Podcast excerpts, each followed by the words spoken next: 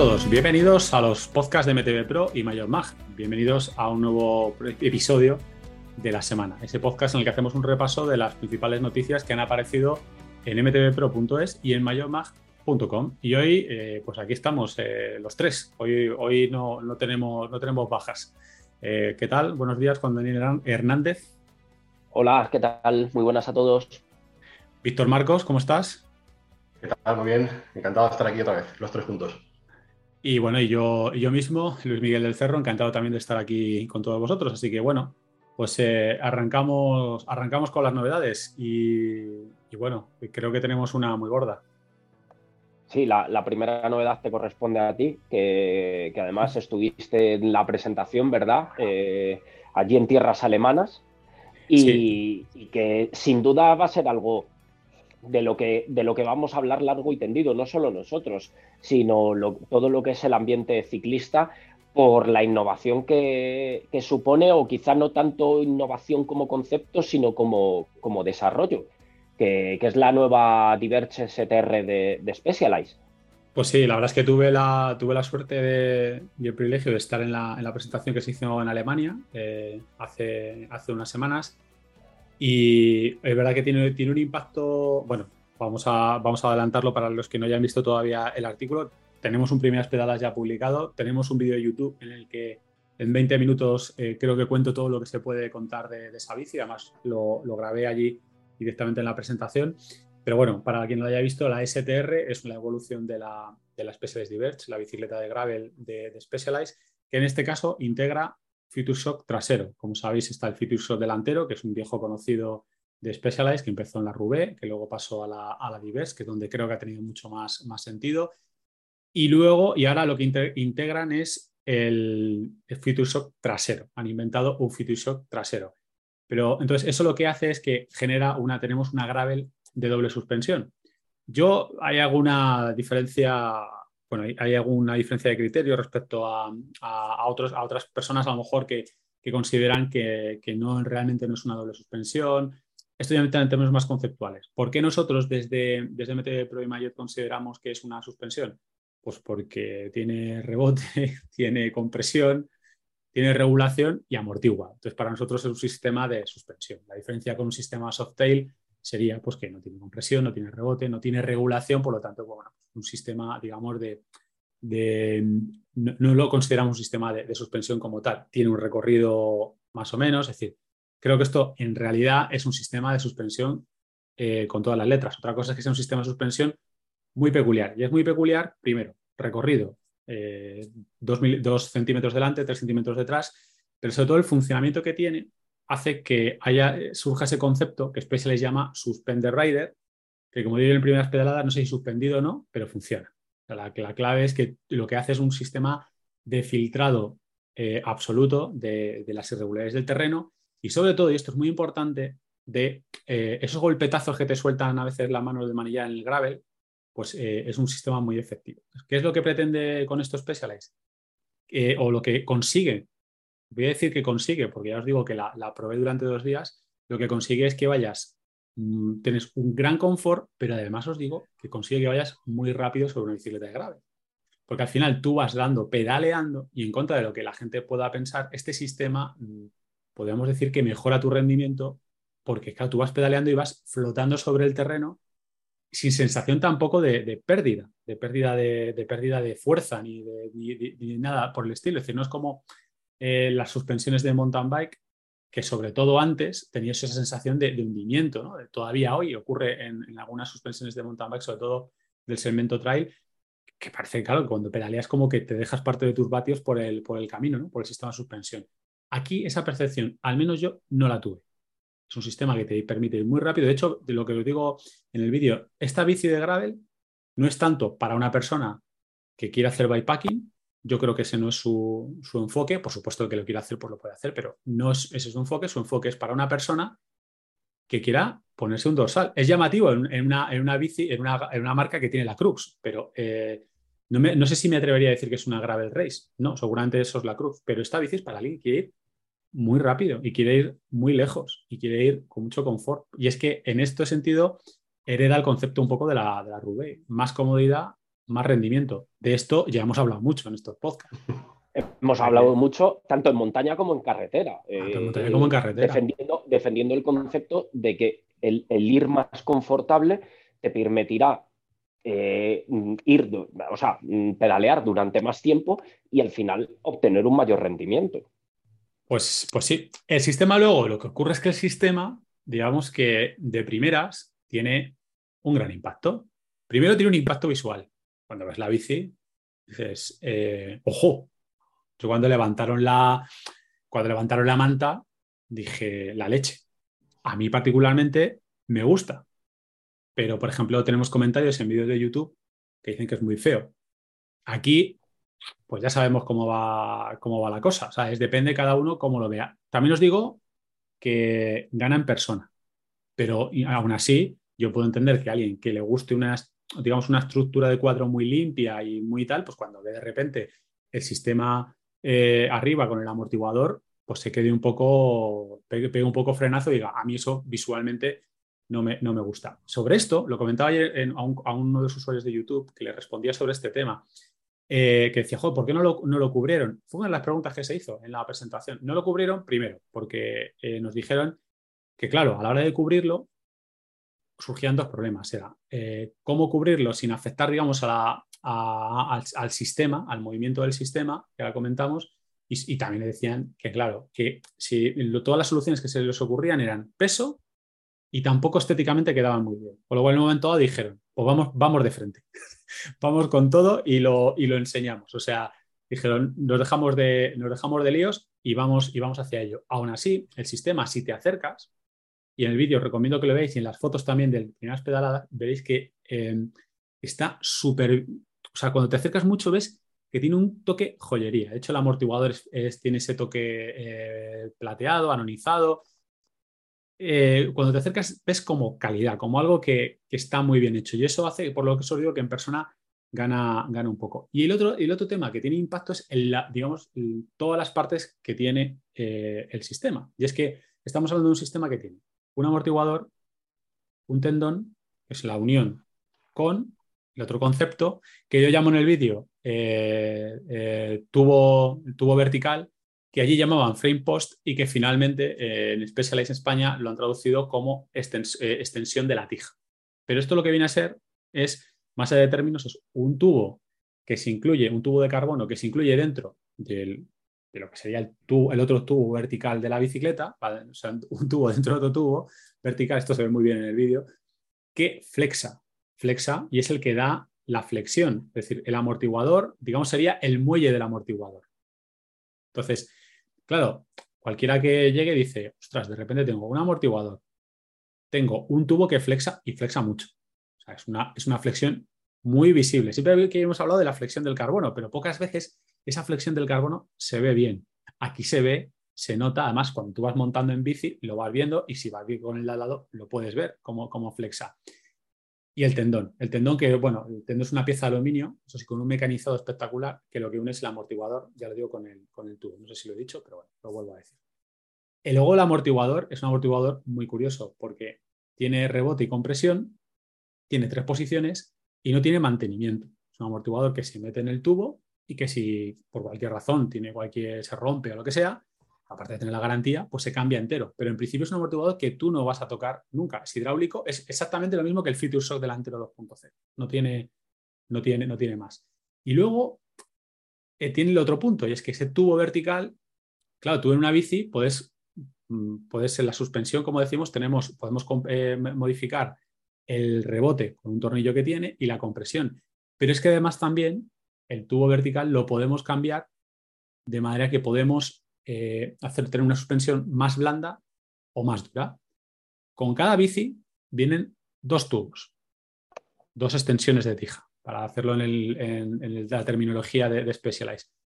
Que no es difícil elegir, porque van por peso, que es la partida. Tú luego, si quieres, puedes probar, pero de momento lo recomendable es que lo pongas a tu peso. Os recuerda mucho, ¿no? A las amortiguaciones. El peso es, como el SAG, ¿no? Es, como el SAG. Exacto. O sea, tú, tú, Tú pones tu tubo de tu peso y luego pues pruebas. Igual te quieres poner por curiosidad el otro. Que poner el tubo no es, o perdón, la extensión de tija no es tampoco una tragedia. En el vídeo se ve cómo se hace. No, no, no es, lo puede hacer cualquiera en casa, con un poco, con un poco de, de maña y unas llaves ahí. Pero luego además tienes que ese tubo, si tú quieres ya ir al fine tuning, al tuneo fino, tienes otra opción, que es girarlo. El tubo lo giras, tiene dos posiciones y modifica, como el carbono gira, el trenzado del carbono hace que en una posición sea más rígida que en otra.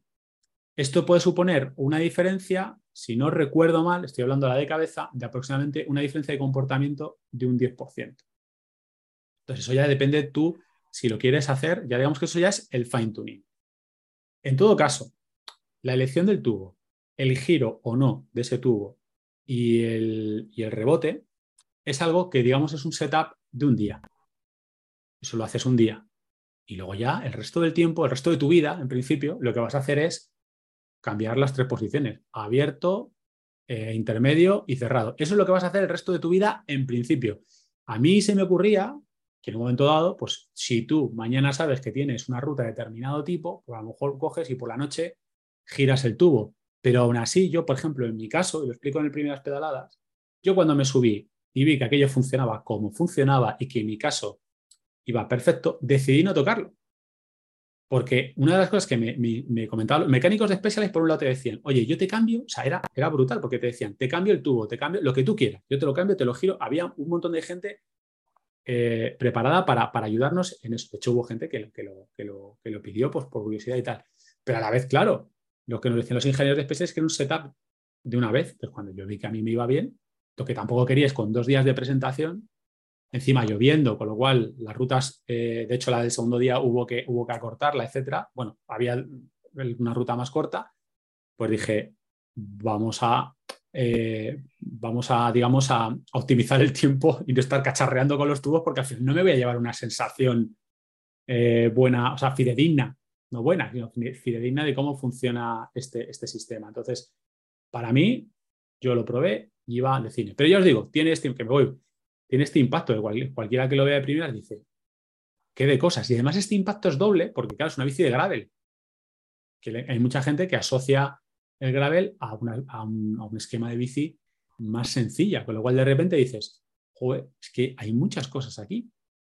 esa, eh, perdona Luismi, eh, esa es la sensación un poco que tuve anoche cuando vi el, vídeo que hemos subido a YouTube, que lo, protagonizas tú, y, que te doy enhorabuena, por cierto, por el, por el curro que, que te has marcado, eh, la sensación que te queda un poco es decir, joder, y tiene que ir muy bien, tiene que funcionar muy bien, pero de cara al usuario, eh, plantea a lo mejor lo que tú dices, muchas cosas, eh, muchas alternativas, y yo creo que es una labor en la que Specialized va a tener que, trabajar, bueno, Specialized y, también los medios especializados como, como nosotros, ¿no? De, explicar bien cómo funciona, las opciones con las que se encuentra el usuario cuando, cuando compra la bicicleta, pero también Specialized va a tener que, trabajárselo para, para que esta, esa idea de que son muchas cosas, pero no son tan complicadas, acabe, acabe llegando, porque es verdad que la bici tiene un aspecto espectacular, a mí la idea me parece brutal, el, hecho de llevar ese, esa micro suspensión trasera y combinada con el Future Shock delantero, pero sí es verdad que hay que hacer una, una labor de pedagogía importante que, yo creo ya, que ya está haciendo la marca y que, los medios como nosotros tenemos que hacer también para explicarlo bien. Claro, nosotros como medios explicamos lo que hay, pero es verdad que para la marca es, una apuesta muy arriesgada. Sí. También os digo que aquí siempre lo vemos desde la perspectiva de nuestro mercado. Es una apuesta muy arriesgada en Europa, en España, pero a lo mejor en Estados Unidos no lo es tanto. Ya sabéis que la innovación siempre se ha pivotado desde, desde ahí. Y además, Specialist tiene un público que ya confía en ellos confía en que esos, esas, esas innovaciones, el famoso, el famoso claim que tuvo, o lema que tuvo, creo que no sé si sigue teniendo es de el innovate or, die, innova o muere, pues eh, lo tiene muy interiorizado. Sabéis que hay mucha gente que, ahora mismo estará diciendo, wow, una movida, tal. Bueno, de hecho en los comentarios respondió alguno, ¿no? Puro marketing, papá. Eh, y hay otra gente que, por el, que son clientes de, la, de Specialized que van a ir de cabeza porque confían en lo que la, en lo que la marca le da. El límite el límite para ese tipo de clientes es el precio. Que esta bici arranca en un precio, eh, no lo hemos dicho, pero arrancamos en que el precio, para arrancar, arrancamos en 7.500 euros. es una, es una, es que es, es, una tecnología muy, digamos, eh, muy, es una joya tecnológica o de, o de, ingeniería y eso tiene, eso tiene un coste porque el sistema tiene, tiene un coste. Una cosa muy importante que has, que has comentado, fituso delantero. Esto no tiene, aunque nosotros, el titular es el fituso trasero, hay dos cosas que quiero decir. Sin el delantero no tiene sentido. Como digo en el texto, eh, mi más sincero apoyo al, al fituso delantero, que está el pobrecito ahora en un segundo plano, pero sin el fituso delantero, esto no sirve de nada. Por lo único que tendrías es un salvaculos. O sea, lo que tienes ahora con un fituso delantero y un fituso trasero es ese sistema que te suspende. Es que esa es la clave. La clave no es quitarte, no es que tu culo vaya más cómodo, la clave es que tengas un sistema que te suspende y ese sistema, de, esa, suspensión, digamos, estar, es la que hace que tengas ese filtrado sin pérdida de rendimiento. Entonces, mm, mi más sincero apoyo al Shock que estos días está el pobre eh, marginado en comparación con el, con, el, con el trasero. Y además, también hay que decir que la bici tiene más cosas. No solo esto, es una bici que tiene un ancho, tiene una, un paso de rueda muy grande, tiene una, tiene una parte de la geometría que hereda de la Diverge, eh, que ya conocemos y que eh, por, por, acortar el podcast y que no se convierta en, en Benur, eh, yo creo que es una de las mejores geometrías que hay para Gravel. Luego es verdad que la trasera, una de las cosas que hay es que alarga las vainas de 425 a 429. Eso de mí, yo por ejemplo, en el recorrido que hicimos, no, no tuve una percepción clara de cómo afecta eso al rendimiento de la, bici. Y eso es algo que sí que me gustaría, cuando tengamos la bici con más tiempo, ver en qué impacta eso, porque sabemos que con vainas más largas pues deberíamos tener comportamientos distintos, sobre todo en zonas cerradas, a nivel de explosividad. Debería ser una bicicleta menos explosiva que la otra. los giros, pues a lo mejor debería ser.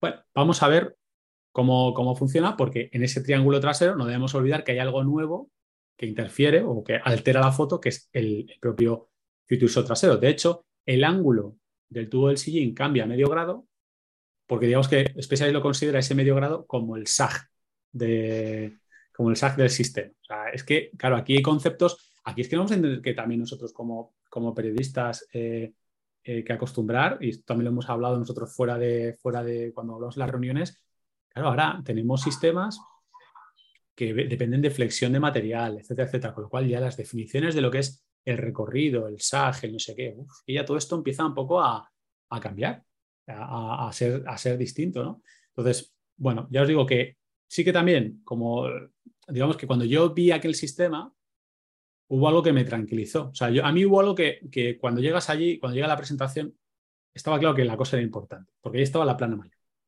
Allí, allí estaba gente importante de, importante de la marca, ¿no? de, comunicación y marketing.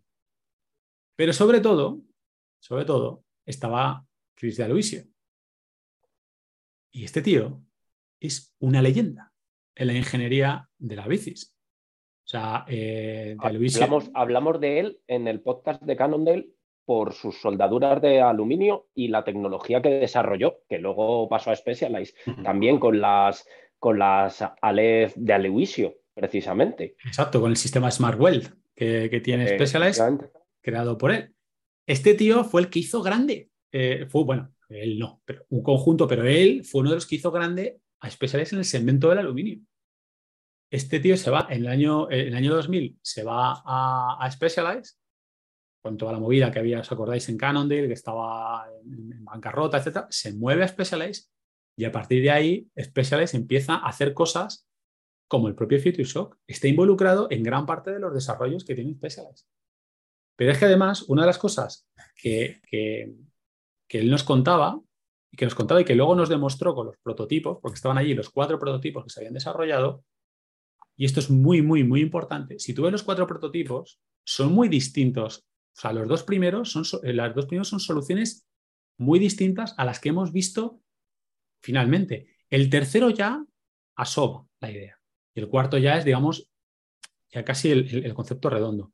Pero el primero mete un amortiguador abajo, junto, junto, a, junto al, pedalier, mete un amortiguador, un amortiguador de, vamos, de amortiguador de Wikipedia. Eh, abajo metido un amortiguador canónico. canónico abajo, eh, con una violeta arriba. Luego otro sistema con el amortiguador metido en el cuadro, en el, tubo, en el tubo, en el tubo vertical, eh, perdón, en el, en el, tubo vertical, metido ahí y, con, bueno, eh, integrado en el cuadro y también con, con otra violeta. O sea, ¿eso qué significa? Significa que la idea estaba antes que el sistema.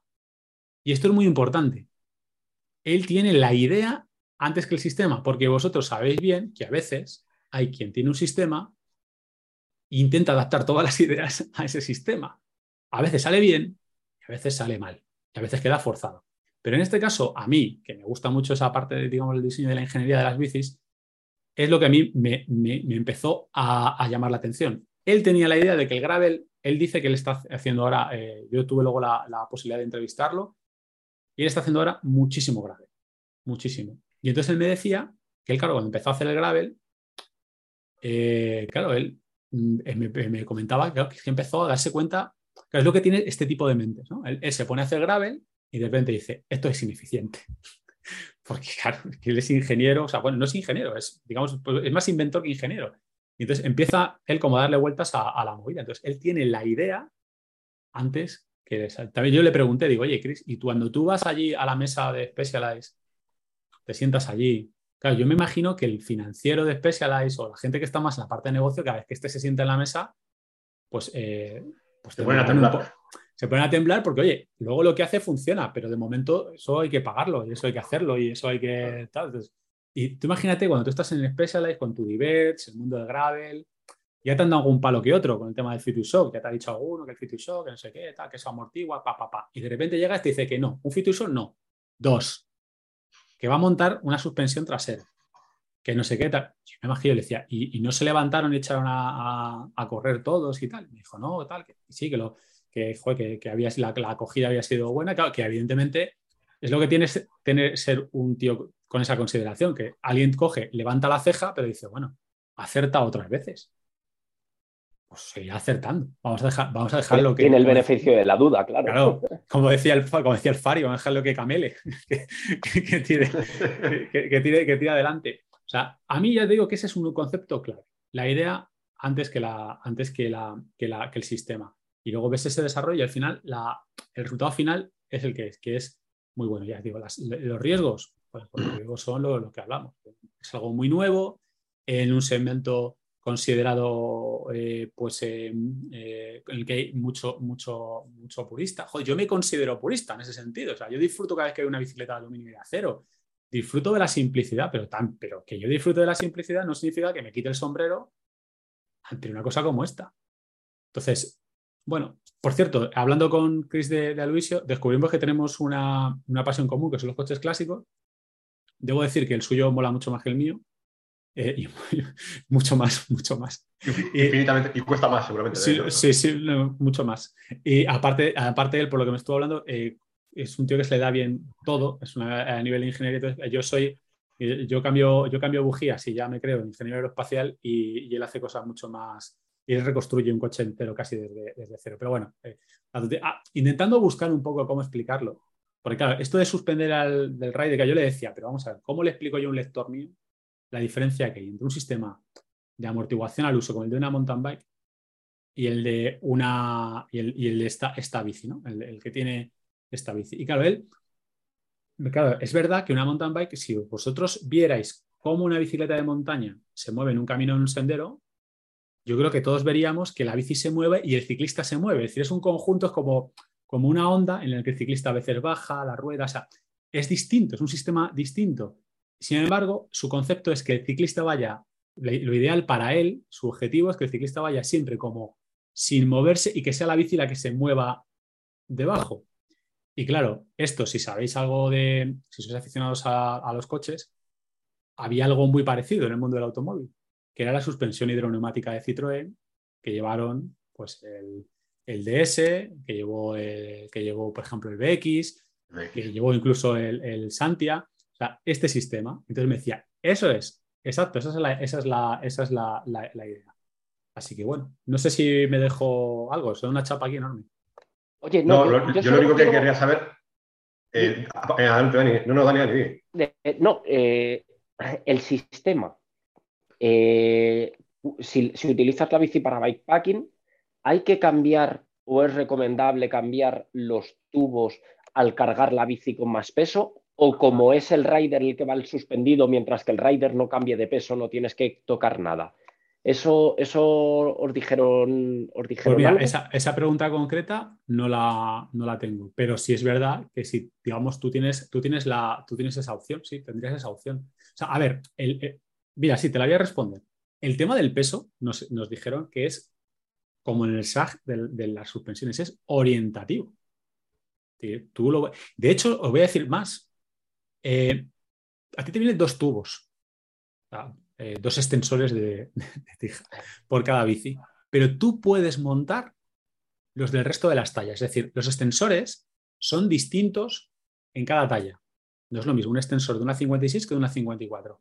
Pero si tú quisieras, si tienes una 54, puedes montar el de la 56, buscando un comportamiento diferente. Entonces tú tendrías tus dos extensores y a la vez tendrías los extensores de otras tallas, buscando, digamos, ese comportamiento excelso en caso de que varíe tu precio. Tendrías la posibilidad de modificarlo con los dos que tienes. Eh, aparte, recordemos que el extensor se puede girar para conseguir otro tipo de, rendimiento y luego otros. Lo que pasa que es verdad que lo que me decían los ingenieros es, sí, esto se puede hacer, y habrá alguno que lo haga, pero no es, no debería. O sea, la mayor parte, o sea, decía el 97% de la gente vivirá feliz porque esto está muy estudiado y no debería tener ningún problema, pero sí podrías. Pues en un momento dado, dependiendo del bikepacking que hagas, lo puedes hacer. También os digo que esta bici, más allá de cuestiones tecnológicas, a ver, ¿tiene sistemas de sujeción? Sí, pero se nota que no, que no van por ahí los tiros. De hecho, por ejemplo, atrás no podrías poner nada. Yo lo preguntaba precisamente porque es, eh, cuando, cuando metes sistemas digamos, más complejos mecánicamente hablando o de, o de personalización, suele ser al final para, para las bicicletas o, o, vehículos de más rendimiento. Es decir, tú en tu turismo de calle mm, te preocupas de echarle combustible y, o cargarlo en esta época de los e-coches eh, y tener las ruedas infladas y poco más, y un coche de competición es que, es que le miras todos los niveles absolutamente. Entonces, por eso digo que al final, cuando tienes unos sistemas un poco más complejos de, ajuste, pues es, suelen ser en productos orientados más a la competición, por mucho que digan que, que no. El caso que tú comentas es de esos pocos casos en los que efectivamente hemos dicho que es un setup de un, un día y a correr, ¿sabes? Y ya te olvidas es verdad que es un cambio de comportamiento, tú estás utilizando tu gravel para hacer un gravel rápido, largo, tal, para lo que quieras, y de repente te quieres ir a hacer un bikepacking por media Europa, y es verdad que es de esos casos en los que dirías, bueno, pues voy a, voy a probar, a, es, el momento en el que tú puedes cambiar ese, ese, ese, setup, o a lo mejor no, depende. Tú te sales un día con las mochilas y ves que, se comporta perfectamente igual la, la bici, pues, bueno, pues tiras millas. Pues nada, chicos, yo estoy esperando a ver si nos mandan algún, modelo de prueba para que, aparte de, de, tupismo, de que la podamos probar nosotros también. Ahora que me estoy, pasando, ahora que me estoy pasando bastante al, lado oscuro del gravel. Eh, ahora que estás convirtiéndote en un... No puedes decir un lado oscuro, porque cuando te pasas al gravel te conviertes en un ser de luz. Bueno, por el pasillo es oscuro. Luego ya cuando llegue al final me convertiré en un ser de luz, como tú dices. No, pero yo tengo, a mí me gustaría probarla, la verdad tiene, tiene muy buena pinta y por lo que tú comentas en el vídeo y tal, mm, creo que, puede ser bastante, bastante innovador y el comportamiento tengo ganas de, comprobarlo. También lo comento, es una bici que, esto siempre lo decimos en muchos casos de este tipo de bicis, hay que probarla. O sea, yo entiendo que, tu primera reacción, y de verdad que, entiendo algunos de los comentarios que, veo en YouTube y que veo en redes, eh, porque es verdad que si tú estás en una filosofía de simplicidad, te choca, pero hay que probarla. Yo es, como, como, ocurría con las e-bikes, hay que probarlas. Pruébala, es verdad que, oye, voy a decir, no opines hasta que no la pruebes, porque igual no, no puedes opinar hasta dentro de, un año y medio. O sea, entre que encuentres un evento, la bici llegue, tal, no sé qué, pues, pues eh, tardas mucho en, probarla, ¿no? Hasta que alguien te, ofrece la posibilidad. Pero eh, la realidad es que eh, una vez que la pruebas, te cambia mucho, el, te cambia mucho la, la, filosofía, ¿no? Dices, esto funciona. A partir de ahí, una vez que esto funciona, pues tú ya decides un poco lo, lo que haces. Está claro que es, un, no sé, es como, son de este tipo de cosas como cuando probé el, XT, el XTR2, me acuerdo, en montaña, y, yo decía, bueno, pues eh, lo primero dices, ¿para qué quiero yo un XTR2? Digo el XTR2 porque fue el que probé yo. Y si funciona muy bien el XTR, si tú lo pones y luego cuando te dice Simano que lo devuelvas, pues joder. Ah, le, echas de menos, ¿verdad? Le echo de menos, claro. a ver. Ay, ahora que me había acostumbrado. Claro, sin traumas, ¿eh? que luego, oye, te pasas otra vez a tu, en, mi caso, pues pasas del XT de a tu XT de cable y a los 15 días, pues el desamor se te ha pasado, pero, pero, pero de momento te pasa un poco con, eso. Yo no, he tenido trauma de volver a mi, a mi bici de gravel sin, sin, sin sistema, sin, este sistema, pero, pero cuando lo pruebas, dices, ostras, pues si me, yo lo confieso, es decir,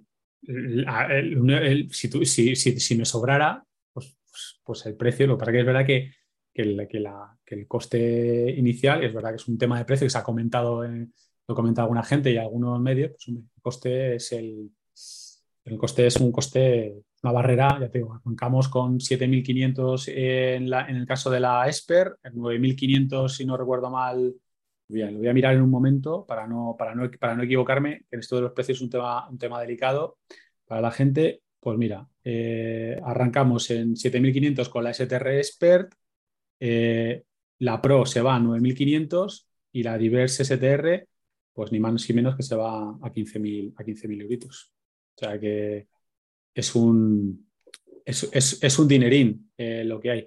Por cierto, una cosa que no he comentado, una cosa que no he comentado importante, es el tema del peso. Y ya si queréis con esto cierro, porque es un tema que a la gente luego eh, le, interesa mucho. Este sistema aporta 400 gramos más, en, el caso S-Works, eh, en comparación con, el mismo, con, el mismo, con el mismo sistema, perdón, con la misma bici sin este sistema. Eh, bueno, son, que me estoy liando, 400 gramos más, básicamente, es lo que aporta el, sistema Future Shock trasero a, la bici. Una, última cuestión, Luismi. En cuanto a disponibilidad en tiendas y tal, eh, ¿os contaron algo desde Specialized? No, todavía ese dato no, lo tengo. No, todavía Muy bien, pues nada, deseando verla por aquí en breve. Si queréis pasamos a, otras novedades, en este caso del mundo de, la carretera que hemos tenido esta semana. Venga.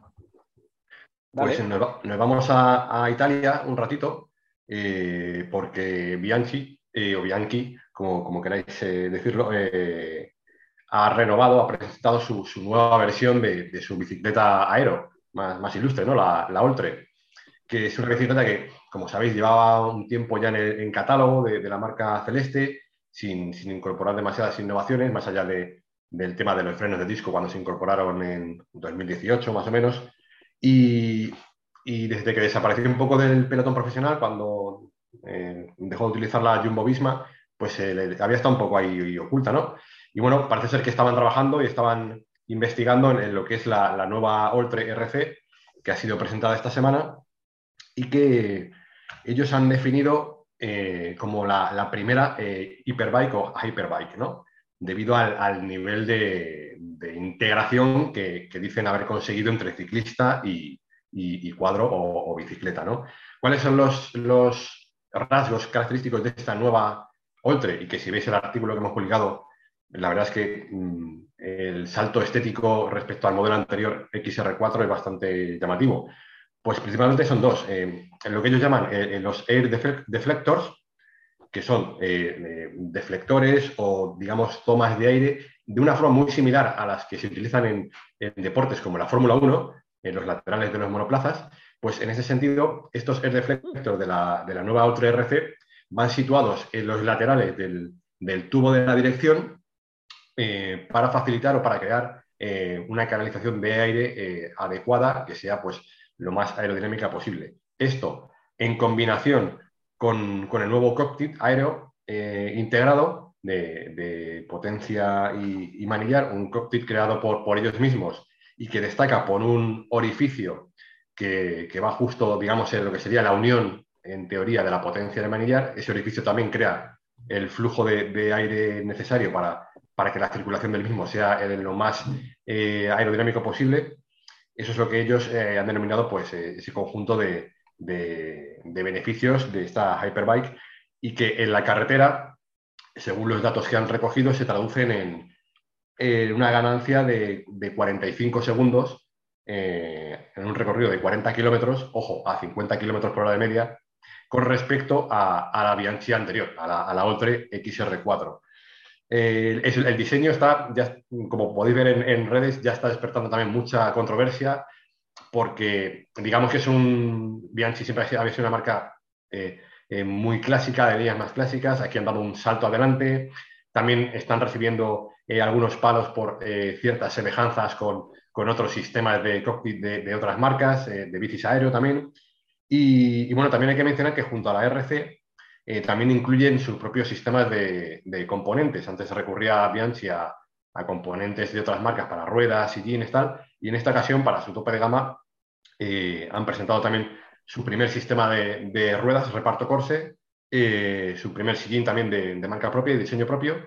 Y bueno, ellos hablan de, que es un concepto global en el que ellos salvo en la transmisión, que recurren a, los grupos habituales, a las marcas habituales. El resto del conjunto de la bici es algo totalmente Bianchi, con diseño Bianchi, y eso es lo que quieren poner en, valor. Para terminar, os hablo un poquito de precios y de la gama. ¿no? El tope de gama, que es la Bianchi Ultra RC, con todo este sistema, con los componentes propios de reparto Corse, parte desde los 13.000 euros. Eh, el nivel intermedio, que es el Bianchi Ultra Pro, que va equipada más con, con sistema eh, antivibraciones en, en, algunas zonas del cuadro, como ya se utilizaba en cuadros anteriores, eh, parte de los 8.000 euros esta gama, y la gama básica, digamos, de, de Bianchi, la Oltre, que ya va con componentes más asequibles y, más, y un cuadro de carbono, digamos, de un, de un nivel un pelín inferior, arranca en los 5.400. Ya sabemos que Bianchi es una marca de, de, precios elevados, pero bueno, para que os hagáis una idea de, de por dónde van los tiros y, nada, si, habéis visto las fotografías, yo no sé qué os parece el, diseño y, esta apuesta de Bianchi, que también es bastante, bastante arriesgada, eh, siendo una, marcha, una, marca con, muchos fanáticos y con muchos puristas también dentro del mundo del ciclismo de carretera. Ya, pero. Yo, yo te digo una cosa. Eh, como diría Joaquín, a 50 kilómetros por hora de media, no voy así ni con mi coche, Julio. Digo, madre mía, 50 kilómetros por hora de media. Bueno, pues rebaja la, rebaja la media. claro, que el precio también es más alto La ganancia será de 20, segundos en vez de 45. No sé yo si eso va a ser proporcional, ¿eh? Ahí seguro que sale algún ingeniero dándonos, dándonos, lecciones. A ver, para empezar, me encanta lo de reparto Corse, porque es el, si no recuerdo mal, es, como, como departamento de carreras, que es una cosa muy, muy de la, muy de los, muy de la de la escuela italiana. De la escuela italiana, sobre todo, yo lo he escuchado en el, automóvil y tal. En los rallies, sí. Sí, en, cuanto a otro elemento que me llama la atención, que ya sé que es el tema de los componentes propios. ¿Os acordáis que antes los componentes propios de las marcas se utilizaban para la gama baja? Era como firmabas la gama baja de las bicis. Y ahora está pasando un poco lo contrario. Cada vez las gamas altas, como que las marcas intentan eh, poner su componente propio. No sé si es por un tema, digamos, de negocio o es una parte, digamos, también un poco para personalizar y asegurarse el rendimiento final de la bici. No lo sé, es un tema que merece la pena investigar, ¿no? Si es un tema más empresarial o es un tema más estratégico empresarial o es un tema de rendimiento. Pero bueno, ahora ya es, es, posible, es posible, sobre todo en bicis de carretera y deporte aéreo, que, que exiges unas llantas de perfil de un perfil determinado, porque son las que mejor funcionan o las que mejor equilibrio te ofrecen entre aerodinámica, peso, tal, al final, si tienes que encargarlas a un tercero, mm, te puede, costar más encontrar la medida idónea con lo que tú quieres que si las haces tú, aunque el hacerlas tú implique encargarle a un tercero, ¿no? A un, a un fabricante de ruedas, pero, pero ya puedes hacerlo bajo tus parámetros quiero decir. Sí, sí, sí, no, yo, parto de que estas ruedas no, no sé, igual no, creo que estén hechas en Italia, supongo que estarán encargadas algún, algún fabricante de ruedas, no sé, esto estoy aquí opinando. Y luego, en cuanto al diseño, mira, yo os digo una cosa, o las, eh, las, marcas italianas, en este sentido, sobre todo en, este, en estos segmentos, tienen que mover ficha. Tienen que, porque es que si no, eh, hablamos de los públicos nuevos, hablamos de Es que si no les, les, comen, les comen el mercado otras marcas que, que, están haciendo este tipo de bicis que yo ya es una categoría para mí especial que son las bad bicis. Las bicis son eh, para, para la Liga de la Justicia y ya son bicis. Y además que yo creo que el consumidor busca, el, ciclista que compra esta bici, evidentemente lo primero que busca es rendimiento, pero lo segundo que busca es el concepto GTI que yo llamo. Decir, tú cuando te comprabas un Volkswagen GTI querías que se viera en la, parrilla. GTI, gordo. O sea, quieres una bici que te dé el rendimiento y que lo parezca. Yo lo entiendo. Te metes en. O sea, tú eres un ciclista de rendimiento. Eh, vas a hacer una, buena inversión. Tal. Tú quieres que esa bici transmita lo que, tú haces. Entonces, tienes que. Si quieres conseguir rendimiento de imagen, tienes que ir a esto.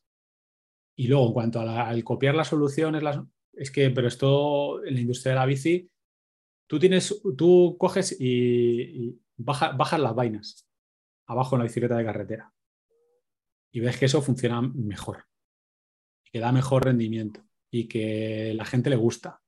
¿Y qué haces? ¿Te pegas 10 años sin adoptarlo tú porque lo ha hecho otro? Chicos, es que ya es una solución homologada. Es que, es que, es que ya lo vas a hacer. Otra cosa es que lo suban más o menos para que se note más o menos. Pero. Mira, justo, justo con lo de los air deflectors, hay un ejemplo muy claro. Eh, eso es herencia de, bueno, es herencia, no, no, me atrevería a decir tanto, pero, pero llevamos, sobre todo en las dos últimas temporadas, viéndolo en MotoGP. De repente te aparece Ducati y aparece con unas alas en, los pontones laterales de la moto. Mm, una o dos carreras después te aparece Honda con, un, con un, invento similar. Eh, luego lo hace Yamaha. Es normal es normal, sale en algo, es una innovación. Eh, tienen que probarlo, no te puedes quedar atrás en cuanto a la innovación.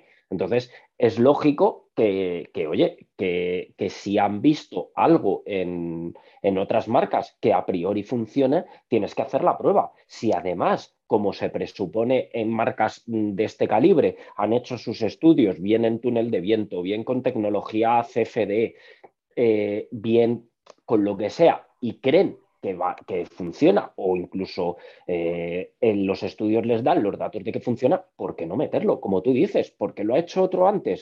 No te puedes quedar atrás. Al, otro, al otro le quedará siempre ser el primero, enhorabuena, ahí queda esa, esa medalla y bueno, pues tú lo que tienes que intentar es ser el primero en, otra cosa.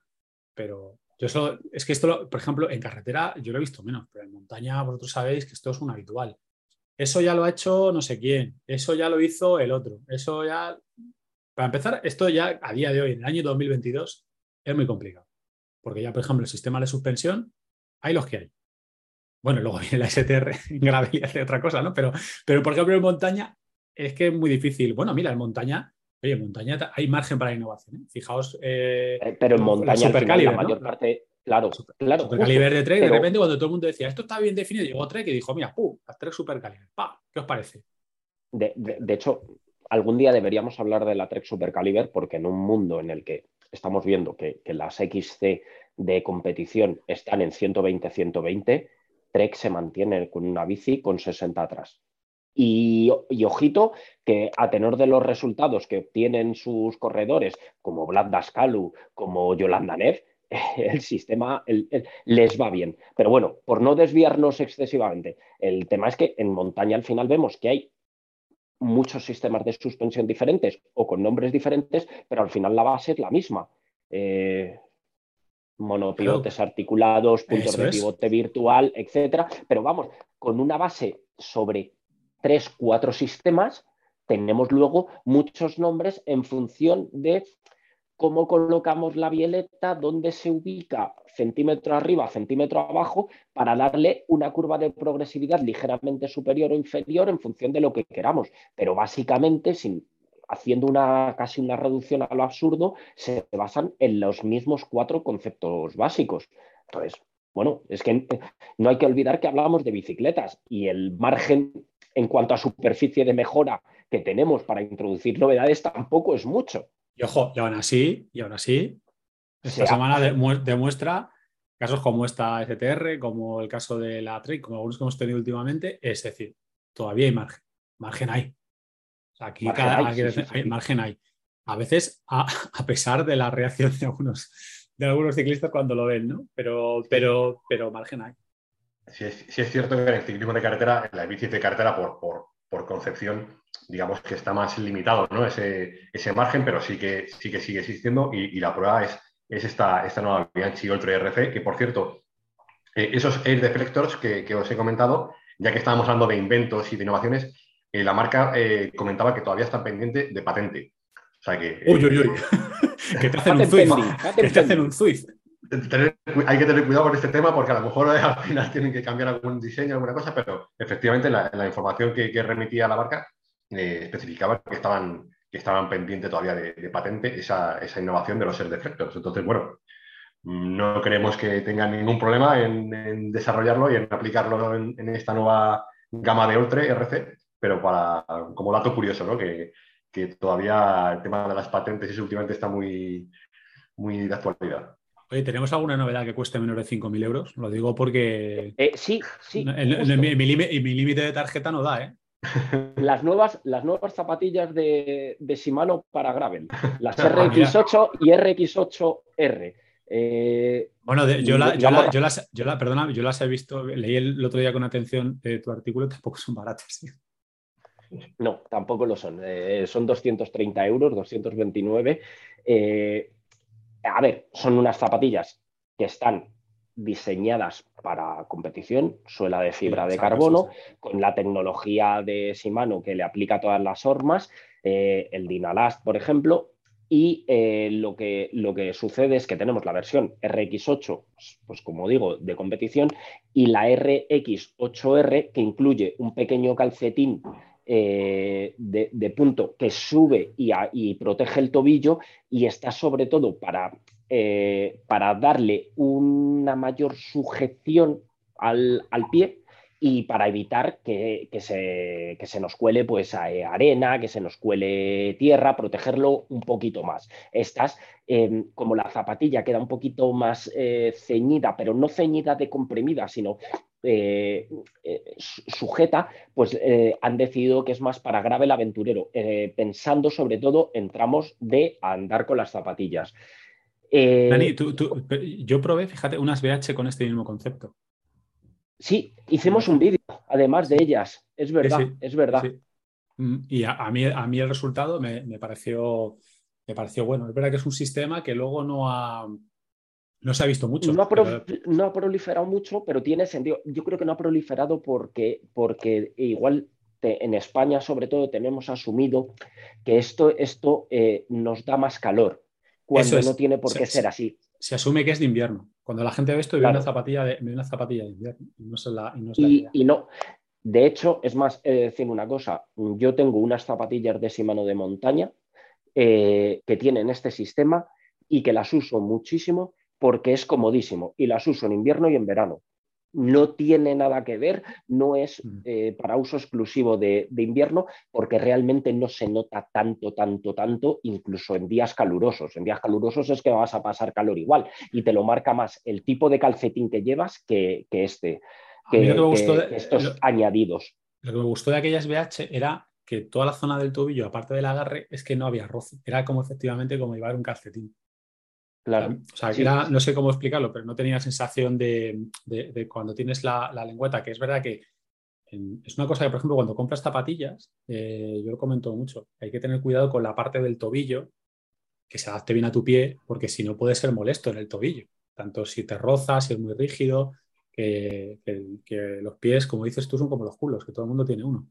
Efectivamente. Y, es, siempre hablamos de la. bueno, el otro día hablaba también con, con Víctor, ¿no? El tema del tallaje, del pie estrecho, del pie, del pie ancho y tal. Y como hay gente que, se compra, que comprarte zapatillas solo por la talla es un poco peligroso. ¿eh?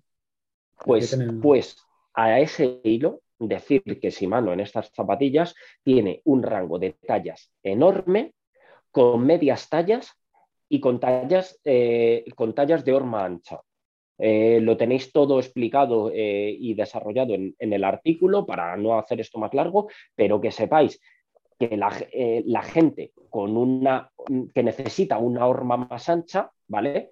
aunque tenga el largo de un 42, por ejemplo, necesita una, una, horma más ancha, pues en estas zapatillas tiene la posibilidad.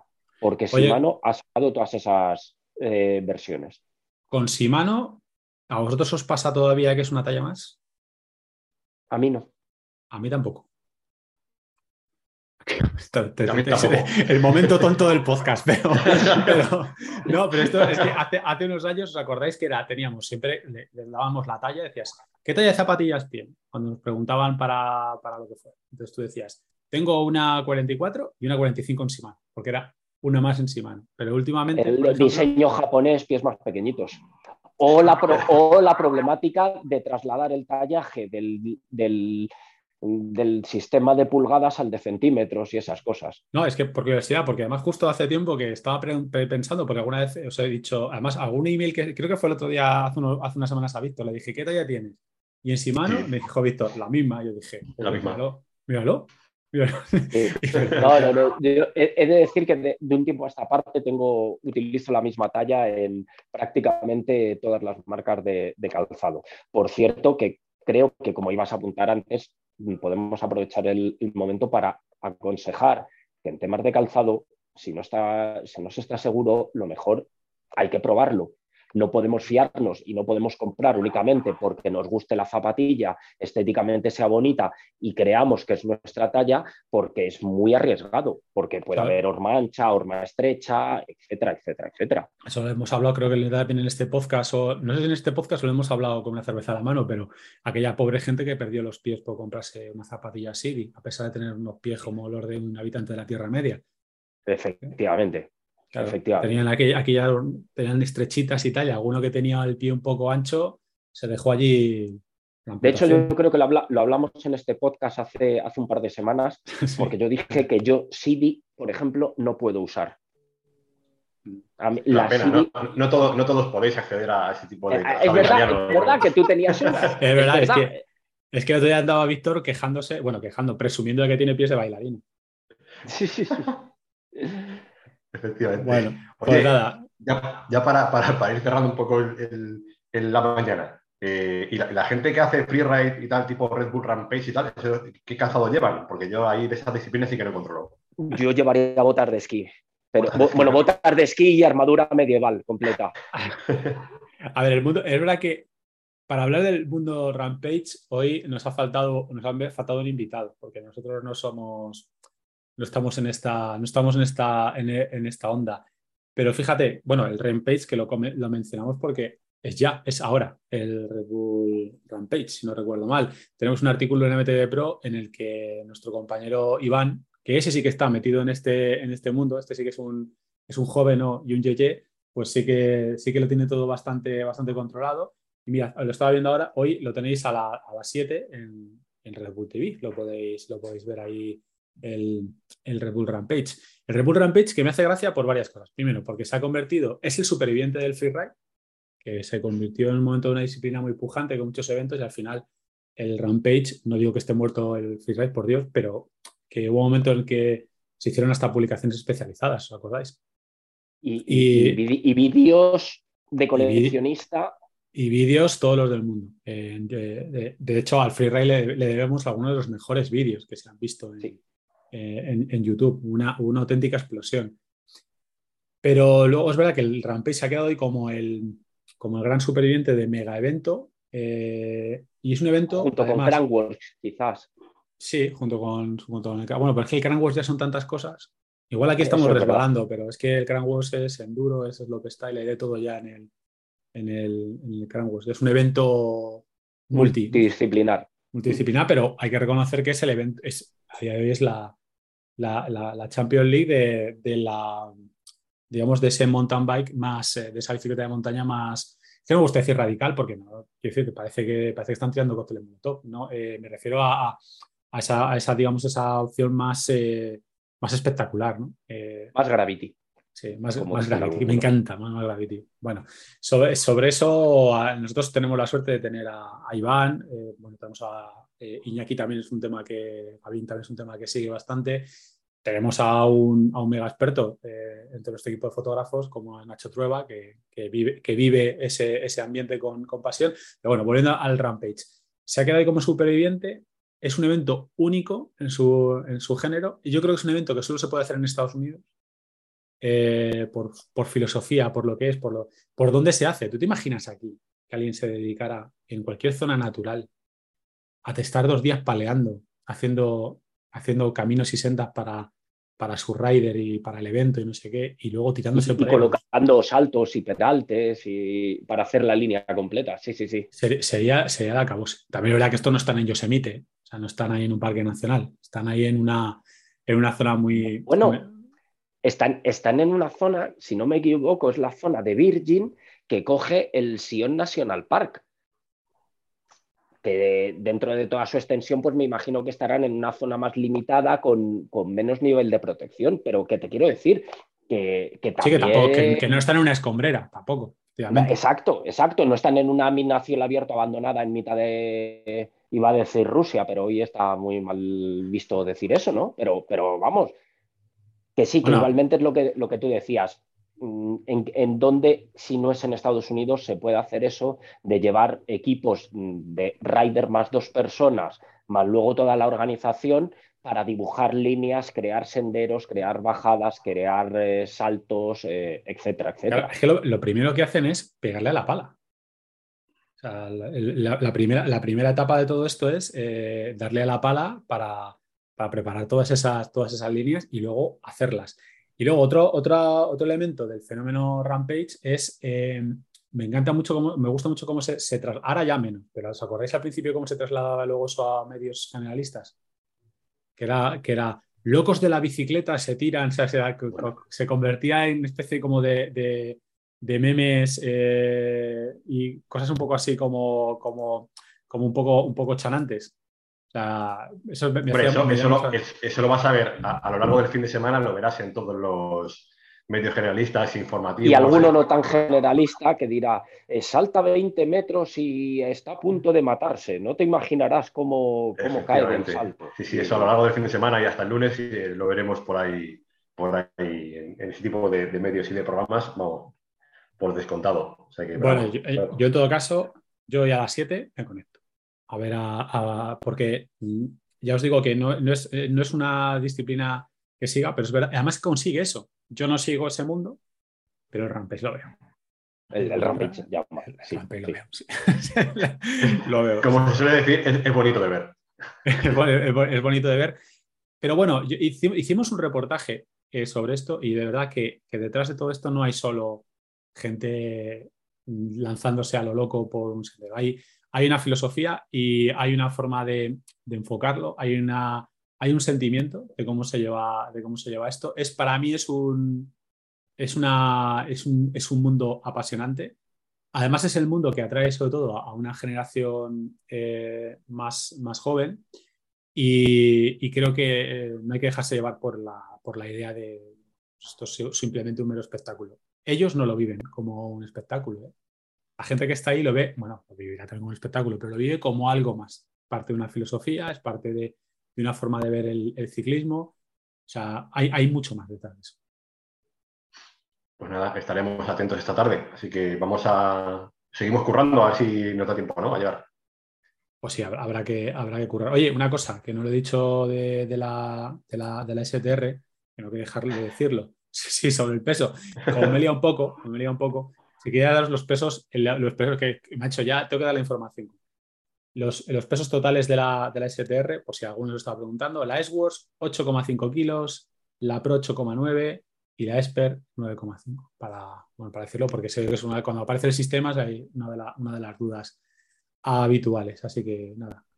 Por cierto, si tenéis alguna duda sobre, sobre esta, esta bici, pues comentarios, sobre todo, si los podéis dejar en YouTube, mejor, así los tengo todos agrupaditos. Bueno, pero creo, creo que con el artículo y el vídeo que, has hecho tú en este caso, se responde prácticamente todos y casi todas las dudas que puedan surgir luego, aparece, luego aparece, pero sí, sí, sí. luego aparece un tío como tú y me empieza a preguntar que si le pone las mochilas tiene que cambiar las cosas. siempre hay... Siempre está por ahí el repelente niño Vicente que viene yo, yo, también os digo prefiero la pregunta de Dani a eh, ya eh, inventando el mountain bike de nuevo. De verdad. Mm, que, dejadlo. deja ya lo de, esto. Le tenemos que dedicar un programa, un vídeo o un, o, un, ebook, si es necesario, de 60 páginas. Pero de verdad que no, que no es lo mismo. Pero bueno, no, vamos a alargar más e, este podcast. Pero, pero vamos a empezar a cobrar por cada vez que aparezca ese comentario. Bueno, ojalá pudiéramos cobrar por cada vez que aparezca ese comentario respecto al gravel. Así que nada. Con esta pues terrible decepción.